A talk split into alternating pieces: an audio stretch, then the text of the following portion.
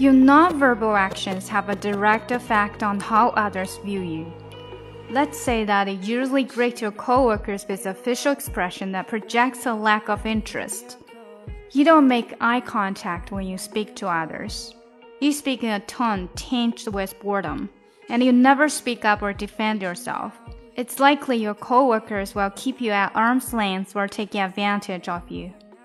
又到了 Tuesday，我们继续来看 powerful phrases for dealing with difficult people。说话的时候该注意些什么？